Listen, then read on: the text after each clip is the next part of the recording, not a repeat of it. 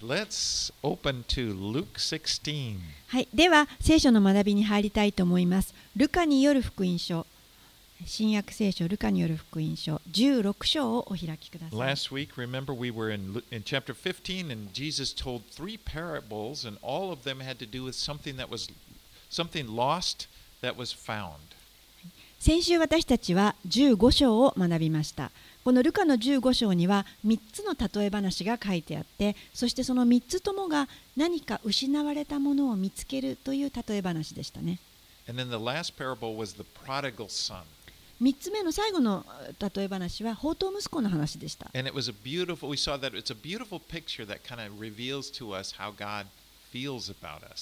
宝刀息子の話は神様の目から見た私たちというのはどういったものであるかというのを美しく描き出されている話です。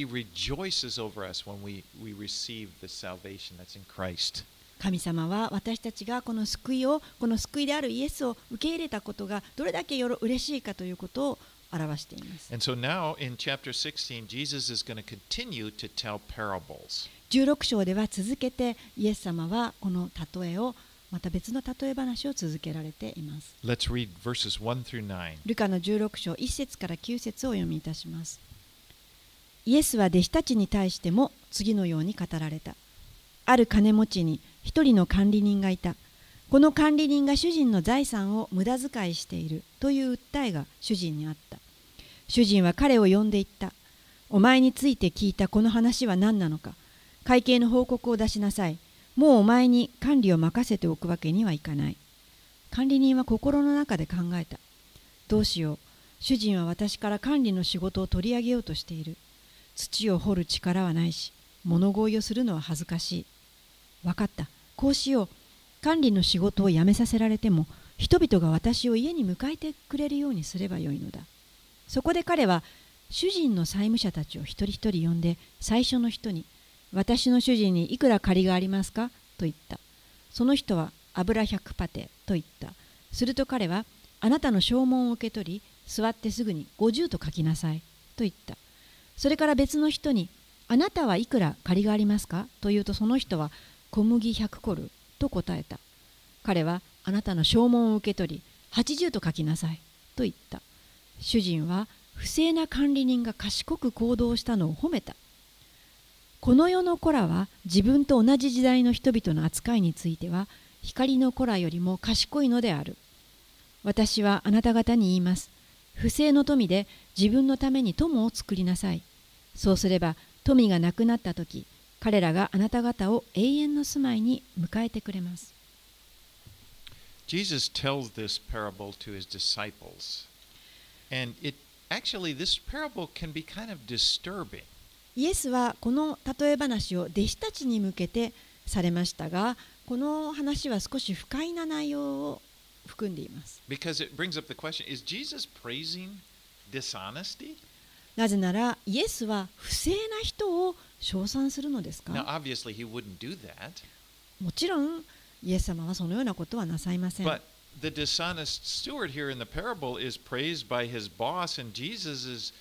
using him as an example for us to follow.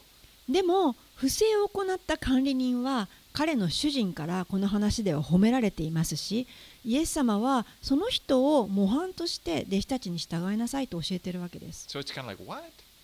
What's going on? では一体じゃあそれはなぜでしょうか It's important when we deal with parables. I've, I've often said this, but it's really important that we interpret them as a parable. 私はよく言うんですけれども、この例え話を読むときには、それは例えであるということを忘れてはいけないんです。A parable is a story that illustrates, that teaches a point. この例え話というのは話作られた話であってそれは訓戒が含まれています And and so in, in a parable there are usually just a few basic characters and usually one main point. 例え話の中には大体主な主要人物という人たちが出てきてそしてたった一つのことを訓戒として教えています And then so it's important not to don't get into the characters too much as if they were a historical person and then you lose you get distracted and miss the main point. なので例え話を読むときにあまりにもこの実際にいた人物かのようにこの登場人物とか細かいことに目を向けすぎるとこの本当に伝えたいことをあの見逃してしまうのでそういうふうにしないでください。Now, as there are parables of comparison and parables of contrast. 例え話にはこの比較するものまたは対象する話の2つがあります。And this is one of those that it contrasts the thinking of the person of the world to the thinking of the sons of light, which is Jesus said in verse 8. 今日の話はこの対象しているあごめんなさい2つのものを比較している話です。一つはこの世の人たちそしてもう一つはイエス様が8節で言われた光の子ら In, the manager in the story knows that his future is insecure, so he's going to do all that he can, including acting dishonestly in dealing with his master's debtors in order to secure a better future for himself. この管理人はこの自分の将来が危ういことを知ります。なので、何とかして生き残ろうとするわけです。そして、自分の主人の債務者たちをこう,うまく取引をして、そして不正に取引をして、自分の将来を何とか確保しようとするわけです。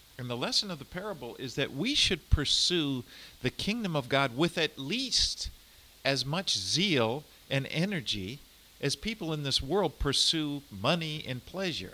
でここで教えている教訓というのは私たちもまた少なくともこの世の人たちがお金や喜びをこのものすごい熱心さを持って、え、求めますけれどもそれぐらいの熱心さを持って神の国を求めましょうということです。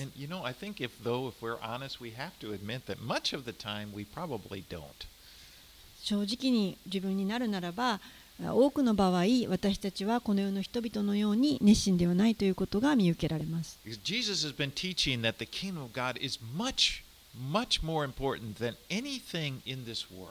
イエス様が言われているのはこの世にあるどの何者よりも神の国の方が素晴らしいんだ、重要なんだということを教えているんです。あなたのあなたのうんエネルギーをすべてかけて心のすべてをかけて追い求めるのにふさわしいのが神の国です。It's, it's worth giving up all that you have in order to get it. あなたが持っているすべてを投げ捨ててでもそれを得た方がより良いのです。Because this world is only temporary, but the kingdom of God is eternal. なぜならこの世というのは一時的であり天の国、御国というのは永遠だからです。In verse 9, he says, And I tell you, make friends for yourselves by means of unrighteous wealth, so that when it fails, you may receive, they may receive you into eternal dwellings. 9節私はあなた方に言います。不正の富で自分のために友を作りなさい。そうすれば富がなくなったとき、彼らがあなた方を永遠の住まいに迎えてくれます。We should use our resources to invest in things that are eternal. 私たちは与えられている富や資源をこの永遠のものに投資すべきです。You know, when you think about it, the most valuable thing on this earth this is the souls, are the souls of, the of the people that God has created. この世の中で一番貴重なものは何でしょうかそれは神が作られた人々の魂です。As the Bible teaches us, we are all created by God and we're of great value to Him. 私たちは聖書が言っている通りに皆神によって作られたものであり皆神にとって大変価値がある存在です。We see that as God gave His only Son in order to redeem the souls of people that He has created. それはどこで表されているかというと神様ご自身がお一人一人子であられるイエスを私たちのために私たちがその罪から救われるために与えてくださったほどです。We see Jesus giving up everything. He gave up his, his very life in order to provide the, way for us to be saved and for our souls to be saved and, and be in eternity with Him. イエスはこの人々が救われるためにその私たちが永遠にイエス様と過ごすことができるように与えられましたその道を用意して神様はイエスを通して全てを捧げてくださったんです.イエス様は何一つ差し控えることはなさいませんでした And the reason is that he that because people that he died to save are worth it. イエス様が死,にまでも死んでまでもそのようにしてくださったのは私たちが彼にとって大変価値がある存在だからです。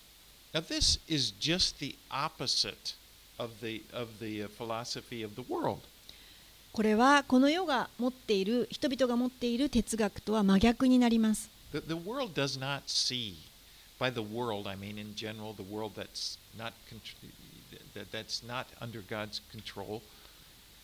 The, the fallen world, they, they tend to, they don't believe people are valuable. まあ、一般的にこの堕落した、まあ、この普通の社会を指すんですけれどもこの世というのはあの人間に対してそれほど価値を持っていません。The, the philosophy of the world is basically you use people in order to gain things. まあ、この世の哲学考え方というのは人を使って何かを得るという方を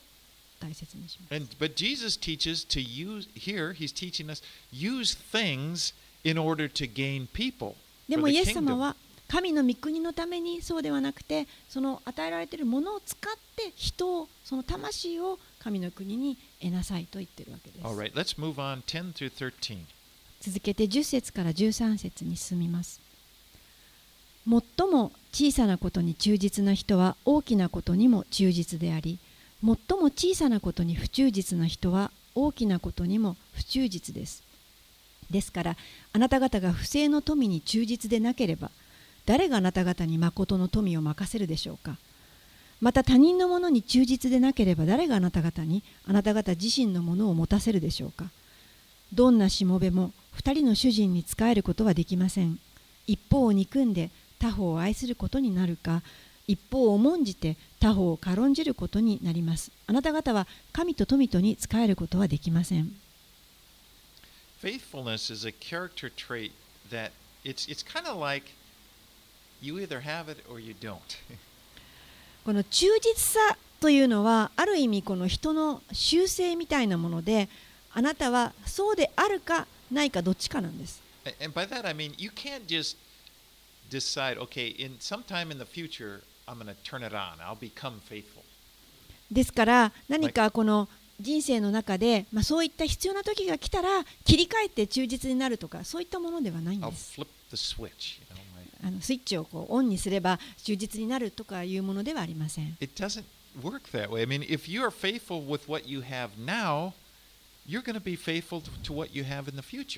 あなたが今与えられているものに忠実であるならばあなたは未来においても忠実です。And if you're faithful with a little, as Jesus said, you're going to be faithful with much.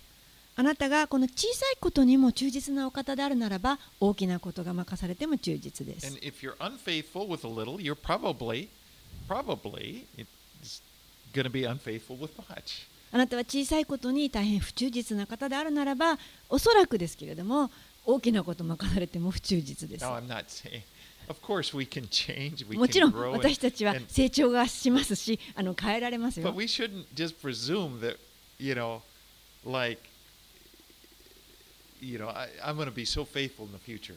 でも、まあ、大体そういうもことがあるということですあの大体今のままであるということですね You know, like sometimes people think, well, what they have now, ah, this little stuff, it doesn't really matter. 例えばですけれども今あなたが与えられていることはあ今やってることね大したことじゃないんですよ You know, job. Just, you know, 私は、ね、今働いてるんですけどこれはねもう.あの大したことじゃない.もう私がやりたいことでもないしそれ真剣にやってるんじゃないんですよ you give me something important to do, then you're really going to see. Then I'm really going to, you know, I'm really going to show you what I can do. でもねあなたがもしね私にのすごいふさわしい、まあ、いい仕事をくれたならば私はその時本気出すんですよっていうかもしれません But you know, so it, just doesn't happen. でもそれはそういうことはないんです But so what we learn is the time to be faithful, the time for us to be faithful is right now. なぜなら忠実であるというのは今現実行うことだからで。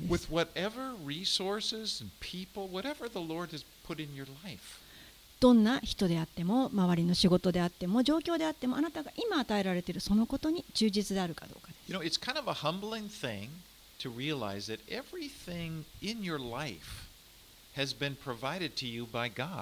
あなたが今与えられているすべてのものは神によって与えられて備えられているということを知るということは、なんと減り下らされることでしょうか。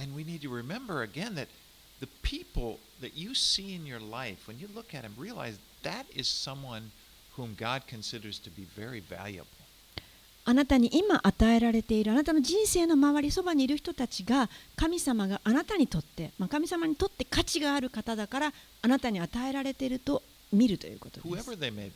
それは誰かというと。Spouse, あなたの children, people, people at church, people at work, where, Mm. wherever, anybody that's in your life is valuable to God. あなたの伴侶また家族子供教会の人たちそしてあなたの同僚誰でもですあなたの周りそばにいる人たちはすべて神にとってた大変価値がある人た And ち in で a す sense, the fact that God has allowed them to be in your life, He's, he's, he's entrusting them to you. そして言うならば、その人たちはをあなたに任されているわけです。神はあなたを信頼して、その人たちを置いています。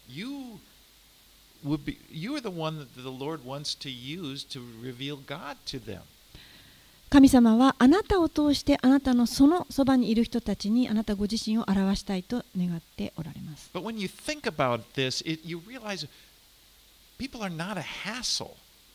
And it's not a hassle to have people in your life. It's like an honor that God has put it into your life.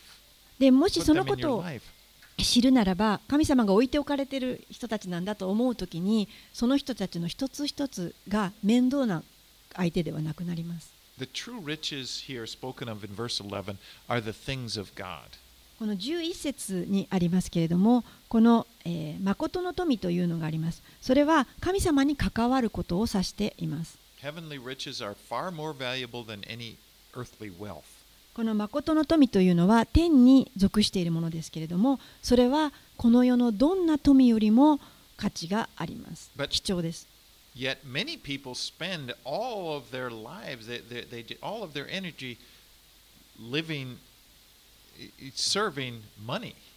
しかし.ほとんどの人々がこの一時的であるこの世の富の方にあの仕えて生きています.そしてこの世の富がによって人々は支配されています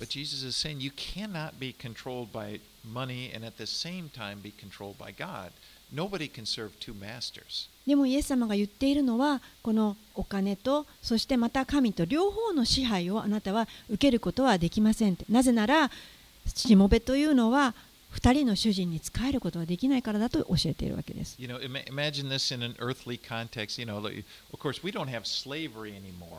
ちょっとこの世の,あことに合わせてこの話を解き明かしたいと思いますけれども、もちろん今の時代、奴隷制度というのはありません。You can understand what he's saying. What what master, you know, would have been content to, to for his servant to also serve another master. でもあの想像はできると思うんです主人がいてそして、えーしもべあるいは奴隷がいるこの奴隷が自分の奴隷がですね他の主人に仕えている奴隷がいるとしたらちょっと自分が主人だったと思ったらどうでしょうか You know, like a, I don't know. This just came to me. Maybe a silly illustration, but like a, a pitcher, picture for the the the kill jean.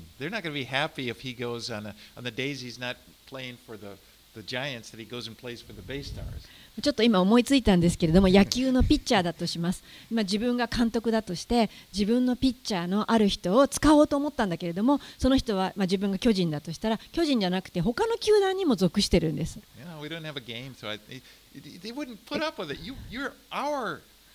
あなたは、あなたは私たちのチームのピッチャーじゃないんですか？でも僕はあっちにも属してます。それはちょっと馬鹿げた例えです。つまり、あなたが2人の異なった主人に仕えるというのはできないということです。ですから、もしあなたがの主人が、富でお金であるならば、あなたの主人は神ではありません。なぜなら、富というのは、この神の置かれる場所を支配、あの取ろうと盗むからです。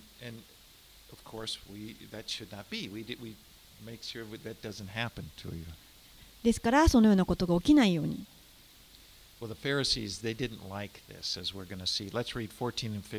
ところがパリサイ人たちはこの話を聞くのが好きではありませんでした。続けて14節15節を読みたいと思います。1415金銭を好むパリサイ人たちはこれらすべてを聞いてイエスを嘲笑っていた。イエスは彼らに言われた。あなた方は人々の前で自分を正しいとするが神はあなた方の心をご存知です。人々の間で尊ばれるものは神の前では意味嫌われるものなのです。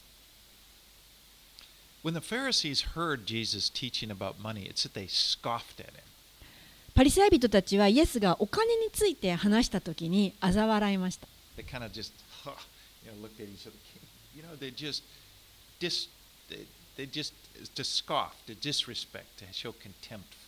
イエスを嘲笑っていた。つまり、このまあ軽蔑していたということです。And it says in this here the scripture said they loved money, and they didn't like what Jesus was teaching. まあ14節に書いてあるように、パリサイ人たちは金銭を好む、愛していたので、もうイエス様が言ったことはあ好きではありませんでした。You, you think of how twisted that is. That these guys, these men, considered themselves to be experts on God. They were like the teachers of the law, the, the people. They were the experts on God, and yet here they are speaking to God the Son, and they have nothing but contempt for Him. ちょっと考えてみてください。彼らは本当にここでねじれています。なぜなら彼らこそが神の専門家だと自分たちで自負していた人たちです。パリサイ人たちというのは宗教指導者たちでした。その人たちがなんと今や神のそのお一人子の前で彼に対して喋ってるんですけれども、なんという不遜な態度で対対抗あの応対しているでしょうか？they're actually looking down on Jesus as if they're better than He is. ここではこの自分自身パリサイ人たちの方が勝っているかのようにしていますイエス様をえー蔑んで見ています One of the biggest effects of, that we see of sin in fallen man is this arrogance, where people think they're better than another person. この堕落した世に住む人々の中にはびこる罪がこの最悪の状態でえー現れるのが傲慢おこおごり高ぶるということです puffs us up and, and it gets us to where we, we actually think we're better. I mean, we, we, we can look down and we're unable to この罪というのは人をこの横平にさせます。そして、えー本当に周りの人々よりも自分の方が優れているとおごり高ぶりそして真実の状態を見えなくします.そして罪はなんと自分は神よりも勝っているというふうに自分のことを思うまでにもなります。Um, Jesus said, You are those who justify yourselves before men, but God knows your hearts. イエス様は15節であなた方は人々の前で自分を正しいとするが神はあなた方の心をご存知ですと言われています And I, I like the, the in English there's a translation called the message translation. I like the way it translates this verse. It says, You are masters at making yourselves look good in front of others, but God knows what's behind the appearance. この15節の訳のところであの英語でこういった訳があるのでそれを読みしますこっちの方が私は好きなんですけれども、えーあなたは人々の前で自分をよく見せる達人ですが神は外見ではなくあなたの裏側を知っています What is exalted among men is an abomination in the sight of God. 人々の間で尊ばれることは神の前では意味嫌われるのです You know, God has different ways of looking at things than we do. 神様は私たちが見るのとは違った見方で見ているようです、You know, we think, what is exalted in the eyes of men? まあ、私たちの間で尊ばれる人というのはどんな人でしょうか Money. Okay, we've talked about money. Power. 尊ばれる.ことですねお金やそれから富 You know, being able to rise above people, 上に立つ人たち to draw attention to yourself. 自分にあの注目を集めている人たち You know, fame, that's just really important to the world. 有名であること成功者というのは大事ですね To この世では thought to be thought of as the greatest. 本当にもう彼らこそが立派だと言われる人たち But we have to realize these things are exalted in the world, but to God, He sees them as an abomination. He's not impressed by these things. そのような人たちというのはこの世では称賛される方々ですけれども神様はそのような人たちを見ても感銘を受けるどころかかえって忌まわしいものと見ています。Right, let's look at 16 through 18. 続けて16節から18節をお読みします。立法と預言者はヨハネまでです。それ以来神の国の福音が述べ伝えられ誰もが力ずくでそこに入ろうとしています。しかし立法の一角が落ちるよりも天地が滅びる方が優しいのです誰でも妻を離縁して別の女と結婚する者は会員を犯すことになり夫から離縁された女と結婚する者も会員を犯すことになります So, in this portion, uh, Jesus is still speaking to the Pharisees. That's important to notice. In verse 15, it's, it points, it shows that. ここの話は先ほどの15節でイエスは彼らに言われたというところからの続きですからここもまたパリサイ人に向けて語られています。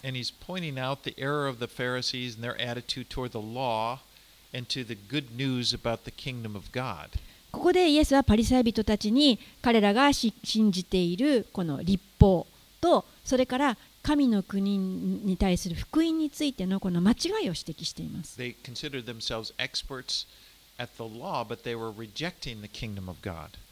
立法学者たちは自分たちはえー立法の専門家であると言いながら神の国を拒絶しているんだということを書いているわけで But す。then the people that they considered to be sinners, Jesus said they're aggressively pursuing the kingdom of God. でイエス様はこの立法学者たちが罪人だと言っている人たちの方がこの熱心に神の国に入ろうとしているんだよと言ってるわけです。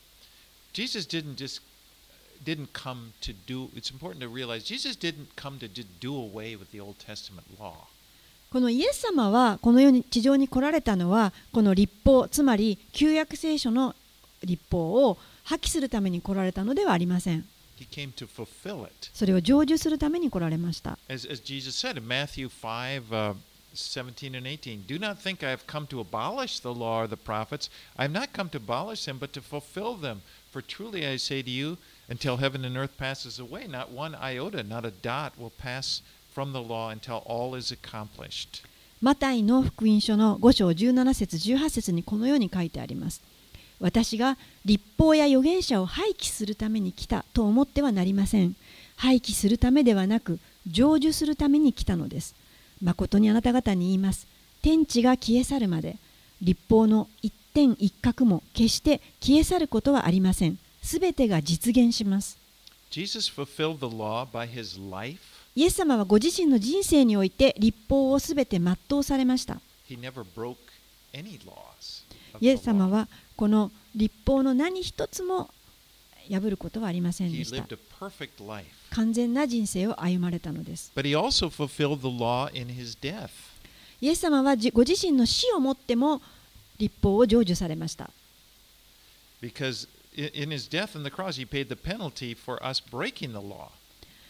イエス様は十字架での死において私たちが立法を破ってしまった分の支払うべき罪の罰を支払ってくださいました。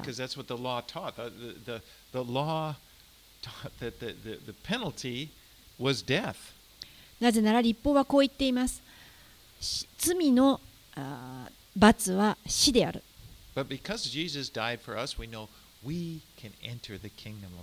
でもイエス様が私たちの身代わりにその罰を受け死んでくださったので私たちは天に入ることができるのです。Now, in verse 18, Jesus points out a part of the law that the Pharisees had compromised on. 18節では今度はイエスがパリサイ人たちがこの妥協している立法のところを指して話します。The Pharisees prided themselves on their abilities.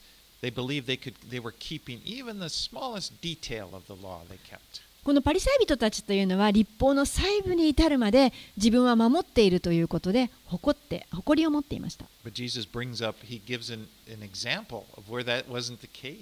でもイエスはその中で彼らが守りきっていないところを話されたんです。By bringing up divorce here, he's, he's revealing that they're not as true to the law as they would like to think.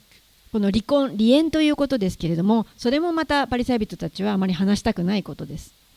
In Jesus' day, there was a big controversy concerning divorce. イエス様の時代この離縁に対してはこの多くの議論がされていました In, in uh, the Old Testament, in Deuteronomy 24 1, it said, If a man found some uncleanness in his wife, he could write her a certificate of divorce and send her away.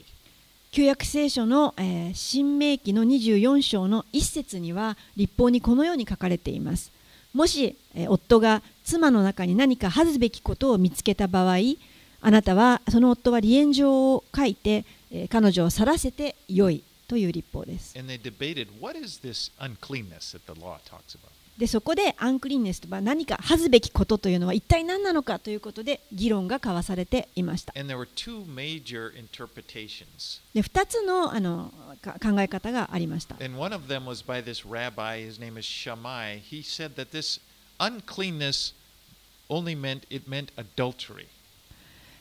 あ。つはこのシャマイという人の、え、派閥が話していたことですけれどもこの恥ずべきことというのは妻が会員の罪を犯した時だけであると教えていました.イエス様はどうやら彼の考え方にあの In Matthew Uh, 19 oh. 9, it says, I say to you, whoever divorces his wife except for sexual immorality and marries another commits adultery. イエス様はあの彼のあそちらの考え方のようであったようです。マタイの19章の9節あなた方に言います。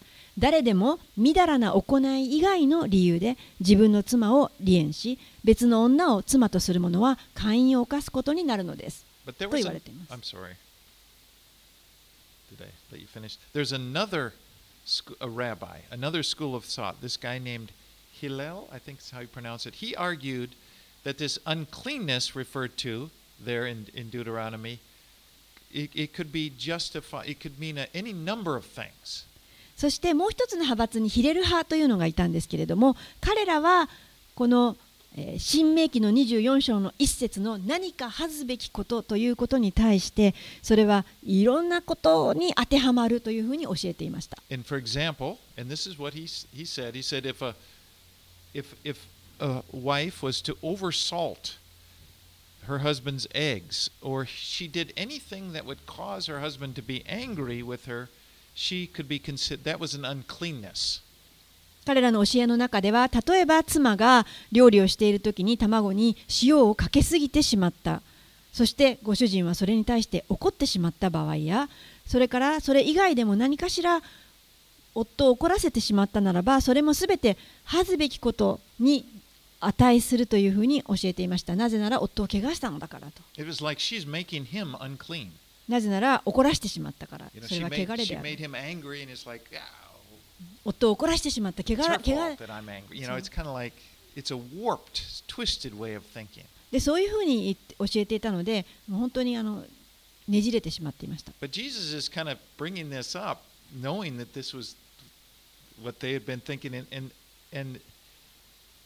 it was like he's using this law to expose them that even though they thought they were so zealous for the law, that they were judges of all the people, and they were determined who's going to really obeying the law and who's really not obeying the law. They were not obeying the law. イエス様はこのような話をすることによってこの人々が 彼らは特に自分たちは立法に熱心だと言っていましたし立法に反している人たちを自分たちの理解を持って裁く裁判官のように裁くようなこともしていたそういった人たちにこの話をしてどれだけ彼らが立法に反しているかということを指摘したわけです。So realizing, you know, as we're going through these, this is this confrontation Jesus is having with the Pharisees. 本当にこれを取ってあの彼らに対抗しているのを見ることができます。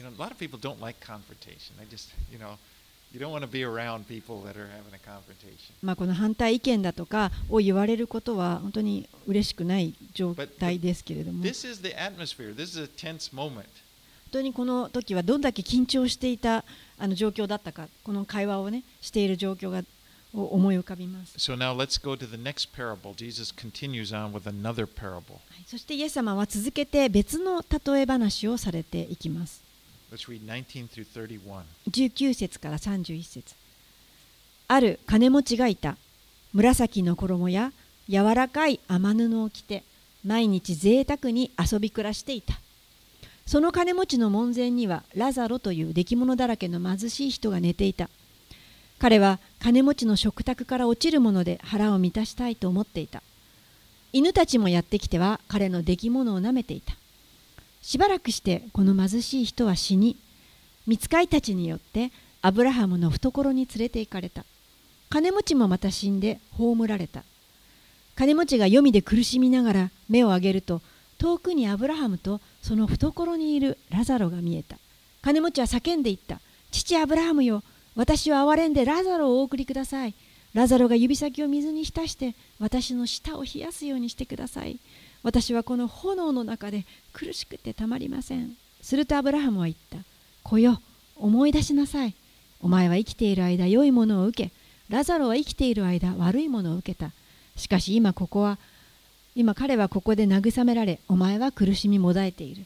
そればかりか私たちとお前たちの間には大きな溝がある。ここからお前たちのところへ渡ろうとしても渡れずそこから私たちのところへ越えてくることもできない。金持ちは言った。父よそれではお願いですからラザロを私の家庭に送ってください。私には兄弟が5人いますが彼らまでこんな苦しい場所に来ることがないように彼らに警告してください。しかしアブラハムは言った。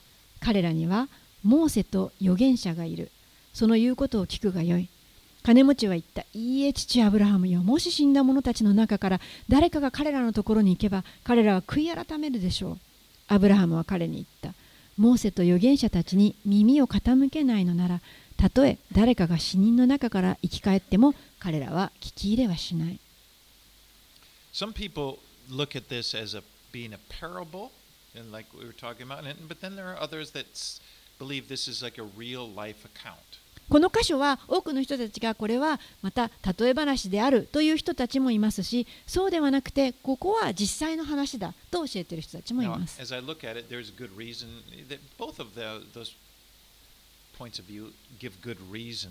でこのどちらの考え方もあの正当なあの理由があってあの分かりやすくなっています。either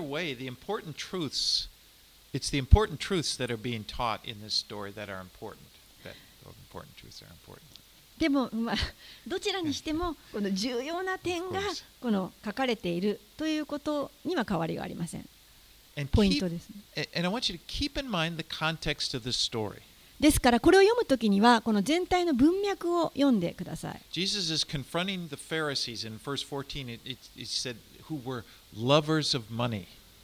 イエス様はこのパリサイ人たちに向かってこの対抗するかのように話していました。そして彼らは金銭を愛する人たちでした。And in their belief system, the Pharisees' belief system, they believed having lots of money was kind of proof that you're favored by God.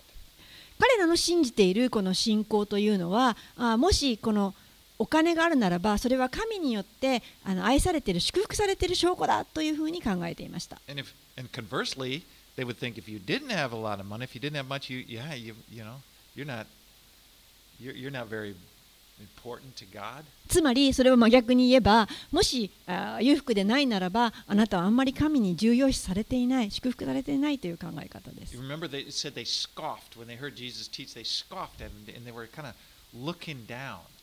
思い出してください先ほどえイエス様がお金の についての例え話をされた時に彼らはイエス様を見てあざけりました。So I imagine these Pharisees, they're dressed in. It, it, it said they would have these big robes, you know, kind of showing, "I am the, I am the guy. I am the." で考えてみれば多分その時に着ていた祭司たちの洋服服装もこの私たちは何かしらのものであるっていうあのいい洋服を着 you て know, いたようです。and up front. でこのパリサイ人たちはいつも入っていくと一番良い席に定席に招かれていたわけです。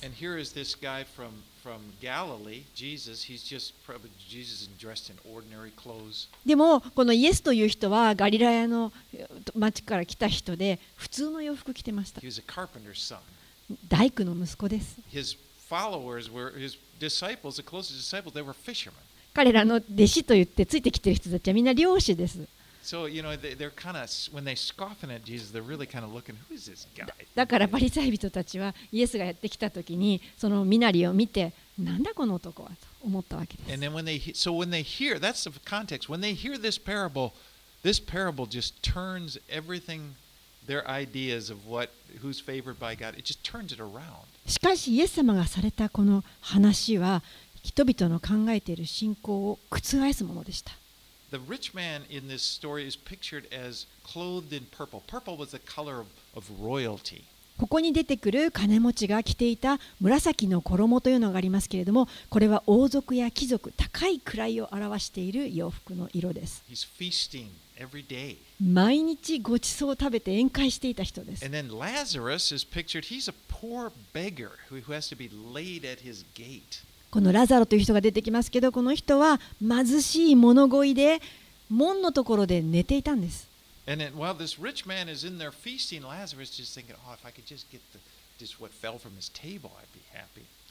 金持ちが毎日ごちそうで満腹になっているときに、いつもラザロは何か食べかすでも落ちてないかなと思っていました。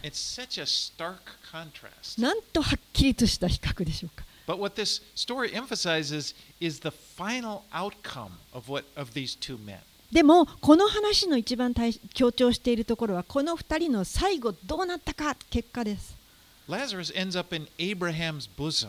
ラザロは最終的にはアブラハムの懐で終わったんです I mean, all Jews recognize Abraham. He's the he's the number one. He's the father of faith. ユダヤ人のすべての人にとってアブラハムといえばもうナンバーワンの人でそしてもうすべての人が崇めていた人です And and here here the the poor man ends up in Abraham's bosom and the rich man ends up separated. この一番貧しい人がアブラハムの懐で最後を迎え最後を過ごしていてそして一番、ま、あのま金持ちだった人が苦しみのところにいます The rich man is in this place of torment. この金持ちがいたところは本当に苦しみを受ける拷問のような場所です He's he ended up in hell, uh, separated from Abraham and all those who were with him. 彼が共にいた人やまたアブラハムからも遠ざけられて地獄にいたわけです And so this, this parable really confronts this Uh, the, the belief that wealth is proof of a person's righteousness. ですからこの話はこの成功やお金というものが自分の正しさや義にあのに沿っているものでそういった人に与えられるというふうに信じていた信仰を持っていた人たちに対してイエス様が突きつけた真実です。So、病気を持つ者乞いが報酬を受けてそしてお金持ちである人たちが裁きを受けている Now, in the story, this rich man asks Abraham and he tells him to send Lazarus back to warn his brothers. この話の中で金持ちはアブラハムに願います。そこにいるラザロを使って自分の兄弟たちに警告を与えてくださいというわけです。I mean, his arrogance just really comes through. Even in hell, he thinks he has the power to dictate what Lazarus does. なんとおごり高ぶった人でしょう。だって今自分は地獄にいるのにそのラザロに指示をしてまだ使えると思ってるわけです人。But verse 29 uh, and through 31, but Abraham said, "You they have Moses and the prophets, let them hear them." And he said, "No, father Abraham, but if someone goes to them from the dead, they will repent." He 20 said to him, If they do not hear Moses and the prophets, neither will they be convinced if someone should rise from the dead. 29から31節にその会話があります。しかしアブラハムは言った。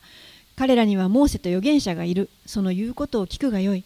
金持ちは言った。いいえ、父アブラハムよ。もし死んだ者たちの中から誰かが彼らのところに行けば、彼らは悔い改めるでしょう。アブラハムは彼に言った。モーセと預言者たちに耳を傾けないのなら、たとえ誰かが死人の中から生き返っても、彼らは聞き入れはしない。So Abraham told the rich man that アブラハムがここで言っているのは彼らには預言者の言葉つまり聖書があると言っているんです。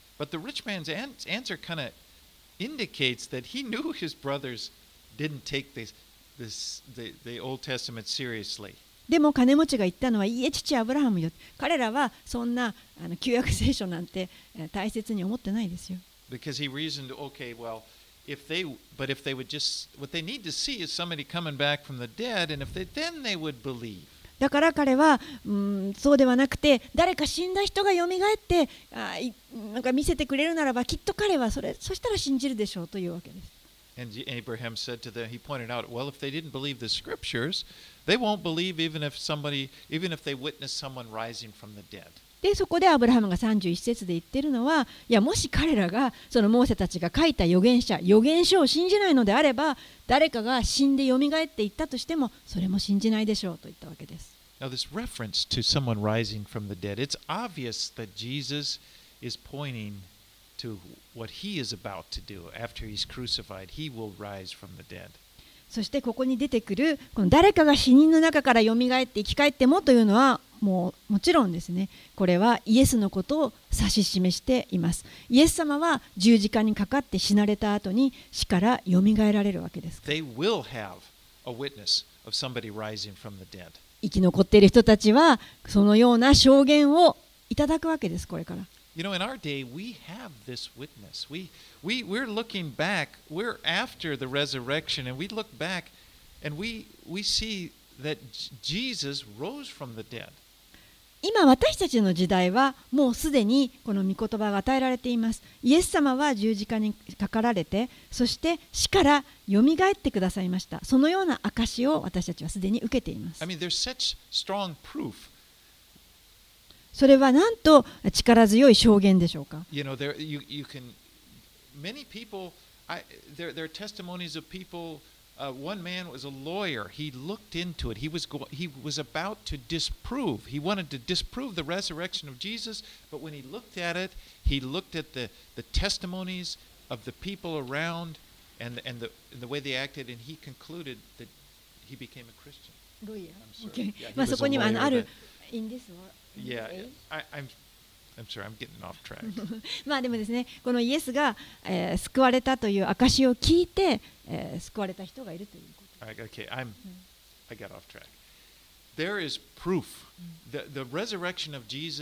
From the dead is all the proof that anyone needs to believe in him. イエスが死からよみがえったということはそういった証拠があります。これは証言であ,のあるのです。ですからもうすべての人が信じるべきです。It's proof that what he said was true, that what he taught was true. イエスがよみがえられたということはイエスが言われたことが真実であったということの証拠、証言になります。This story, though, it makes us consider things from an eternal perspective. この話を読むときには私たちは永遠の視点を持って読むことです you know, more important than anything else is whether or not you end up in heaven. まあ、どのようなことよりも大切なことはあなたが最後にせ天にいるかどうかということのが大切 I で mean, す。is it not? When you そうじゃないですか？you, you may have very difficult circumstances in this life. もしかしたらあなたはこの地上で大変困難なあー経験をされなくてはいけないかもしれません。You know, maybe you've experienced extreme rejection. もしかしたら激しい拒絶をされたような中を歩まれた方もいるかもしれま You せん。 could have even experienced a physical disability. もしかしたら身体に障害を持つこともあるでしょう。 Whatever difficult thing you experience in this life, if you believe in Jesus, if you follow Jesus, when you die, you will immediately enter into this eternal place of comfort and But- joy. この世でどのような経験や状態に置かれていたとしてももしあなたがこのイエスを信じ受け入れておられるならばあなたは自分がこの死んだ時にすぐにこの主にある慰めのところに入れられるんです.すべての痛みや苦しみはその死んだ瞬間に終わります And all wrongs will be made right. そして永遠のうちで全ての間違いが正しいことに直されます As the scripture says in Revelation 21 4. それは、えー黙示録の21章の4節が言っている通りです.それはこれから起こる未来について書かれています。It says, He will wipe away every tear from their eyes, and death shall be no more. Neither shall there be mourning, nor crying, nor pain any more, for the former things have passed away. ヨハネの黙示録21章の4節神は彼らの目から涙をことごとく拭い去ってくださる。もはや死はなく、悲しみも叫び声も苦しみもない。以前のものが過ぎ去ったからである。なんて素晴らしいでしょうか。これは真理です。It's it's and and, and again, Jesus is alive, and what he says is true. もう一度言いますけれども、イエス様は今生きておられて、そして彼が言っていることは真実です。あなたは永遠に存在する方です。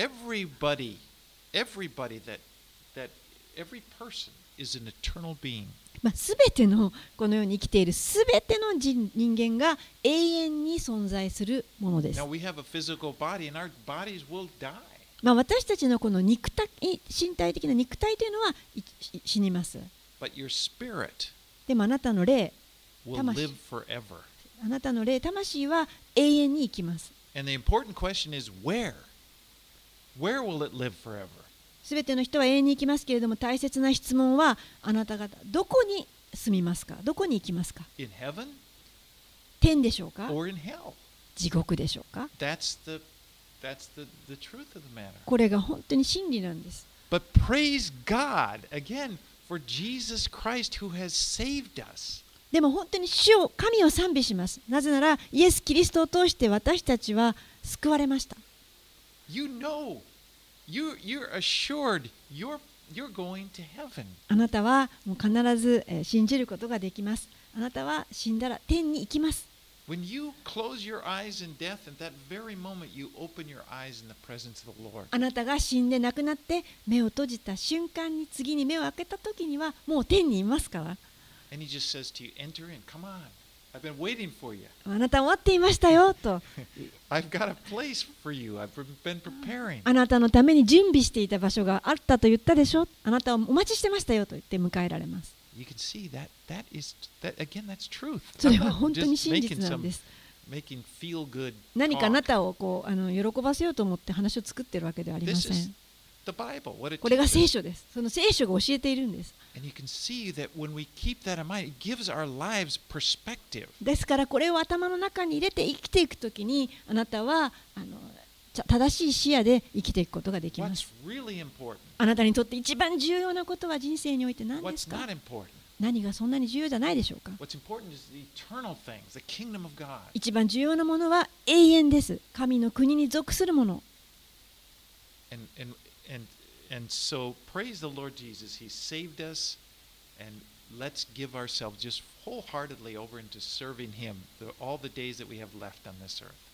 本当に私たちを救ってくださったこのイエス・キリストを賛美して感謝を捧げていきましょう私たちのこのすべての心を捧げてえー褒めたたえまた仕えていくのにふさわしいお方です Let's pray. Heavenly Father, we so thank you for this treasure that we found in Jesus. 天のお父様本当にあなたの御子であるイエス・キリストにある真の宝を、えー知ることができてありがとうございます Thank you for our place in your kingdom.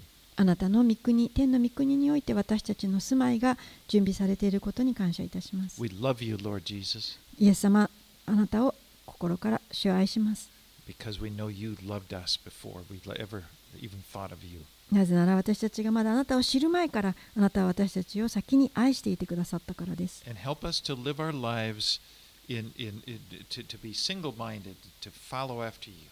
どうか私たちが本当にただあなただけに従っていくことができるように助けてください。そして私たちを用いてください、この地上において。